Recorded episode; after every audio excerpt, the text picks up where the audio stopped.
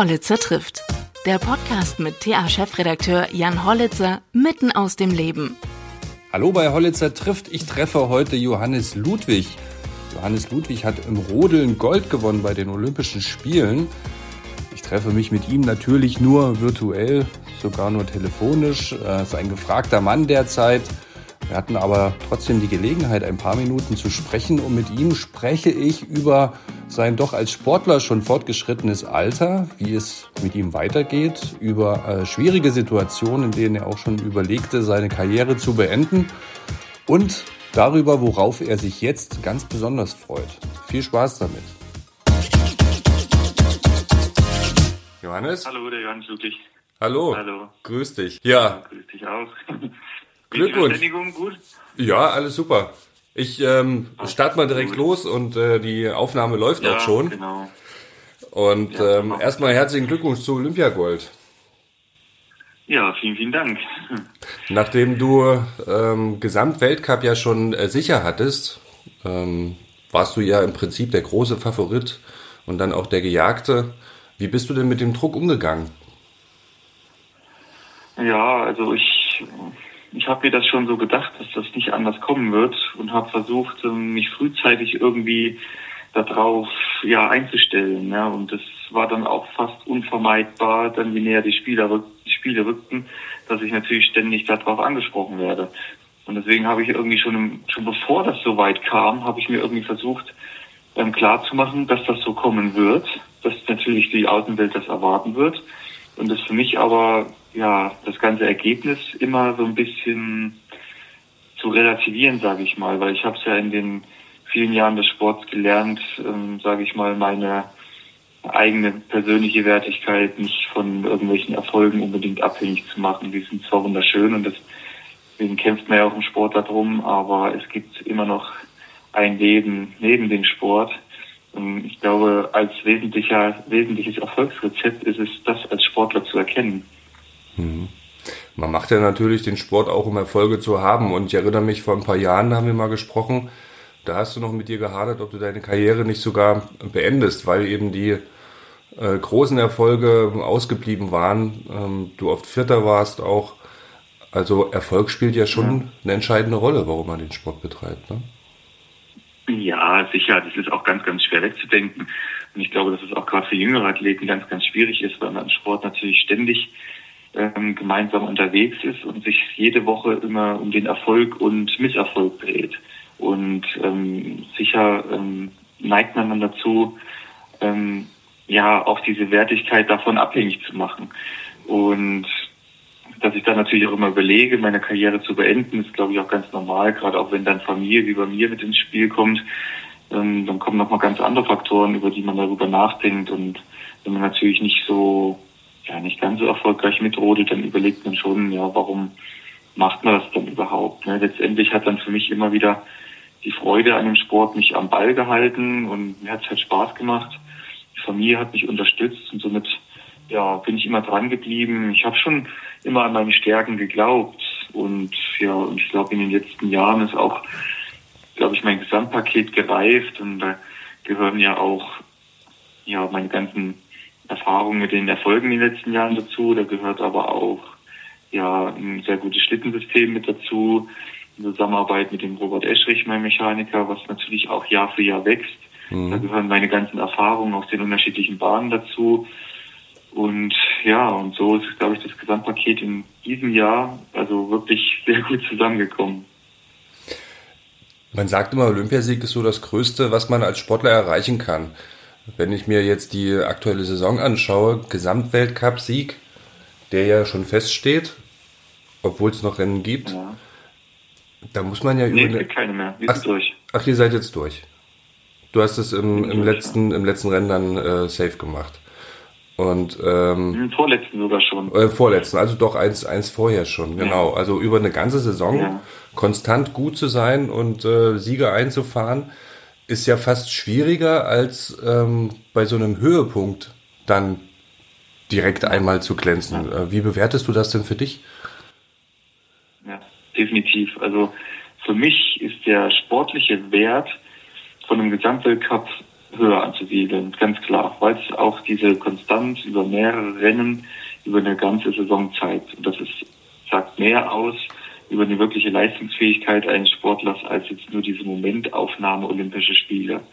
Nur ist es halt so, dass die Olympischen Spiele so gesellschaftlich ja, sind halt nun mal unwahrscheinlich hoch angesiedelt ne, mhm. von, von der Wertigkeit und auch von, von dem Benefit, den man dann halt als Sportler vielleicht dann danach noch daraus zieht. Und es ist halt ein Rennen, was wirklich nur alle vier Jahre ist. Mhm. Und dort zu glänzen ist natürlich dann auch eine besondere Herausforderung, auch wenn es am Ende, und das habe ich mir auch vor den Olympischen Spielen dann immer wieder gesagt, nur eine Momentaufnahme ist. Und in dieser Momentaufnahme kann alles passieren. Ne?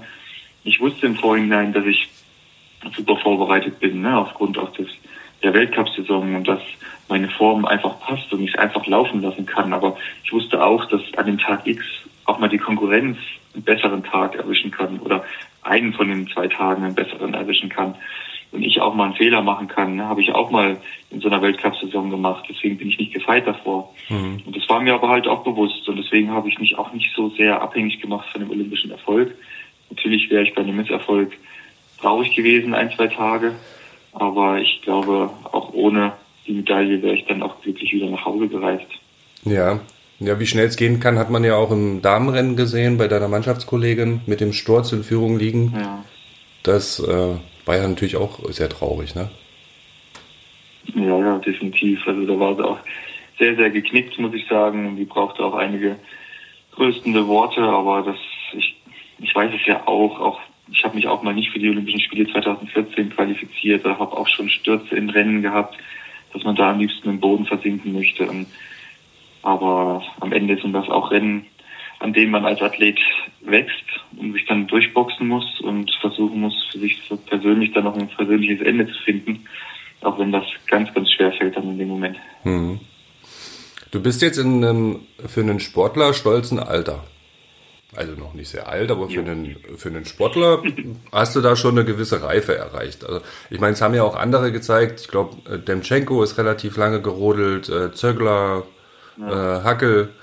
Äh, wie sieht's denn bei dir aus? Was hast du dir denn noch vorgenommen? Ach ja, das ist so eine Entscheidung, das ist echt eine gute Frage. Ich habe ja in den letzten Jahren das immer so gehandhabt, dass ich von Jahr zu Jahr das Ganze entscheiden möchte und dass dort mehrere Faktoren immer so eine Rolle mitspielen. Da geht's zum einen darum, dass ich erfolgreich mitrodeln kann, was glaube ich im Moment zweifelsohne so ist. Und ich glaube, das könnte ich auch noch in der kommenden Saison so weitermachen. Dann äh, ja, muss die Unterstützung natürlich von zu Hause da sein. Das mit Familie ist immer nicht ganz so einfach. Und äh, es muss mir halt Freude machen, das Ganze. Ne? Und das sind so drei Faktoren, die, die alle zusammenkommen müssen. Und jetzt werde ich nach den Olympischen Spielen, also jetzt werde ich erstmal das Teamstaffelrennen in Ruhe fahren. Dann werde ich nach Hause reisen, werde mich freuen, dass ich ein paar Wochen zu Hause sein kann, werde es auch in Ruhe mit der Familie besprechen, wie es weitergehen soll. Und dann werde ich mir die Entscheidung treffen. Das heißt jetzt nicht, dass ich aufhöre, das heißt auch nicht, dass ich weitermache. Ich glaube, dass nächstes Jahr noch ein schöner Höhepunkt mit einer Weltmeisterschaft in, im heimischen Oberhof ansteht. Ähm, ja, das sind alles so Faktoren, die da jetzt mit reinspielen, aber für die ich mir auch noch in Ruhe jetzt ein bisschen Zeit lassen möchte. Genau darauf wollte ich auch ein bisschen hinaus, weil die Heim-WM steht ja an in Oberhof und das wäre ja eigentlich ein toller Abschluss. Ne? Und ich glaube auch für die Veranstalter und auch für den, für den Verein dort vor Ort, ähm, für dein ganzes Umfeld, dort bist du ja groß geworden, äh, wäre das sicherlich eine Riesensache, wenn du dort nochmal an den Start gehen würdest. Hm, sicher, sicher. Das, das stelle ich mir auch unwahrscheinlich schön vor gerade auch dort nochmal so ein Abschiedsrennen bekommen zu können, wenn natürlich auch Zuschauer und alles wieder erlaubt sind. Aber hoffe ich jetzt einfach mal in der kommenden Saison, dass das wieder normal wird. Ähm, aber nichtsdestotrotz ändert das erstmal nichts an meiner Herangehensweise für die für die nächsten Wochen, ähm, auch für meine Entscheidung. Also ich, ich sag mal so, ich werde bei einer Weltmeisterschaft in Oberhof auf jeden Fall dabei sein, entweder als Athlet oder als Zuschauer. okay. Du hast, es sind ja nicht deine ersten Olympischen Spiele für dich. Was ist denn dieses Jahr unter diesen Corona-Bedingungen anders? Beschreib das mal so ein bisschen. Oh, ja, es ist, es sind meine zweiten Olympischen Spiele, die ich erleben darf und sie standen natürlich schon unter schwierigen Vorzeichen. Hauptsächlich natürlich Corona-bedingt.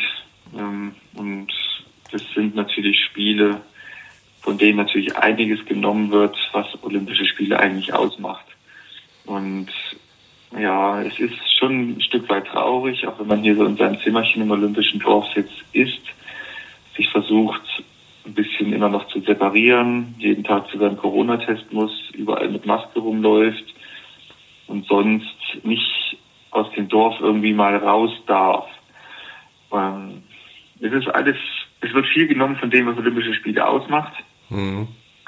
Und man muss sich immer so ein bisschen daran hochziehen, also die Motivation hochhalten, indem, oder so habe ich gemacht, indem ich mir sage, das Wichtigste bleibt mir aber, und das ist der, ähm, ja, der sportliche Wettstreit, um den es geht. Und darauf hat man ja im Prinzip auch viele, viele Jahre hingearbeitet. Und das war aber nicht ganz einfach, aber mir ist das ganz gut gelungen. Und ich muss sagen, jetzt wo das erste Rennen vorbei ist und die ersten schon wieder abreisen müssen, hat das schon wieder so einen komischen Beigeschmack. Mhm. Ähm, weil heute war ganz viel Unruhe auf dem Gang und es mussten schon ein paar Damen ausziehen. Die Herren, die nicht Teamstaffel fahren, mussten raus, ein paar Betreuer, die mussten halt Platz machen für, für Bobfahrer, einfach weil irgendwie zu wenig Platz hier generell auch im Dorf ist. Mhm. Und das ist irgendwie auch schon wieder ein bisschen schade, dass man jetzt das Ganze nicht irgendwie noch genießen kann, auch wenn die Wettkämpfe dann vorbei sind, zu anderen Rennen fahren kann, vielleicht mal nach Peking runter, vielleicht die chinesische Mauer mal angucken und was weiß ich nicht alles, ne? chinesische Kultur kennenlernen, das alles gehört ja auch dazu. Und das ist halt schade irgendwie. Aber, aber am Ende findest du es trotzdem richtig, dass es ähm, stattgefunden hat oder dass die Olympischen Spiele stattfinden aufgrund des sportlichen Wettstreits? Ja, das ist schwer zu sagen. Ich, Im Endeffekt bin ich froh, dass es jetzt stattgefunden hat. Für mich natürlich. Ich habe natürlich jetzt auch so einen positiven Erfolg und so einen Hype, dass ich das so beruhigt sagen kann. Ne? Ich glaube, wäre das jetzt nicht gewesen, dann hätte ich mir vielleicht auch gesagt, auch wäre das schön gewesen, das irgendwie zu verschieben. Im Endeffekt hat es bei uns Rotland jetzt einen getroffen, der Corona-positiv ausscheiden musste. Es ist jetzt noch relativ wenig gewesen. Mhm. Ähm, von daher, man hat ja schon noch schlimmere Befürchtungen, dass wenn man ankommt, die Werte dann mit einer explodieren oder jeder irgendwo da unterschwellig irgendwo was hat und man dann nicht teilnehmen darf. Im Endeffekt ist es eigentlich ziemlich gut über die Bühne gelaufen, muss ich sagen. Wir hatten ja auch unseren Vorbereitungs- Wettkampf hier im November, der ja auch sehr unter, ja, sehr kritisch betrachtet wurde von uns, wie das alles abgelaufen ist und auch sehr kritisch angemerkt wurde beim IOC und aber viele Punkte sich deutlich geändert haben, muss ich sagen. Und alles doch ziemlich reibungslos abgelaufen ist und es ein paar Einzelfälle gab, die dann Corona-bedingt leider nicht dabei sein durften. Insofern, glaube ich, dass es doch irgendwo auch die richtige Entscheidung war, das so stattfinden zu lassen. Mhm. Ist ja so, du hast es gerade beschrieben, dass man relativ zügig nach dem letzten Wettkampf abreisen muss. Ähm, das ist ja, also ja. gehört jetzt zum Teil mit äh, zu dieser Blasenregelung, die es da gibt bei euch, diese sogenannte Blase, in der man sich bewegt. Ist es denn für Olympiasieger anders wegen in Bezug auf die Abschlussfeier oder ist das gilt das für dich auch, dass du dann nach dem Teamwettbewerb ja. auch wieder abreisen musst. Ja, gilt, gilt für mich auch. Also nach dem Teamwettbewerb direkt am nächsten Tag muss ich schon mal hier das Olympische Dorf verlassen. Dann muss ich nach Jan Quing runter ins, ins Hotel. Mhm. Da sind jetzt auch schon die anderen Teamkameraden, die heute das Dorf verlassen mussten. Mhm. Und dann am nächsten Tag, am 12. geht der Flieger für uns alle. Also das ist, da gibt es kein Wenn und Aber. Da müssen wir, müssen wir weg. Aber du hast ja auch, wie ich ähm, in anderen Interviews schon gehört habe, da sicherlich auch ähm, ein weinendes und lachendes Auge, weil du deine Familie nach vielen Wochen auch wiedersehen kannst. Ne? Ja, das definitiv. Also das ist gera gerade diese ja, Corona-Saisons diesmal sind ja geprägt von viel Entbehrung von der Familie. Ich war jetzt seit Weihnachten äh, gar nicht mehr zu Hause. Zu Weihnachten dann gerade mal acht Tage. Mhm. Und davor war ich auch sieben Wochen am Stück unterwegs.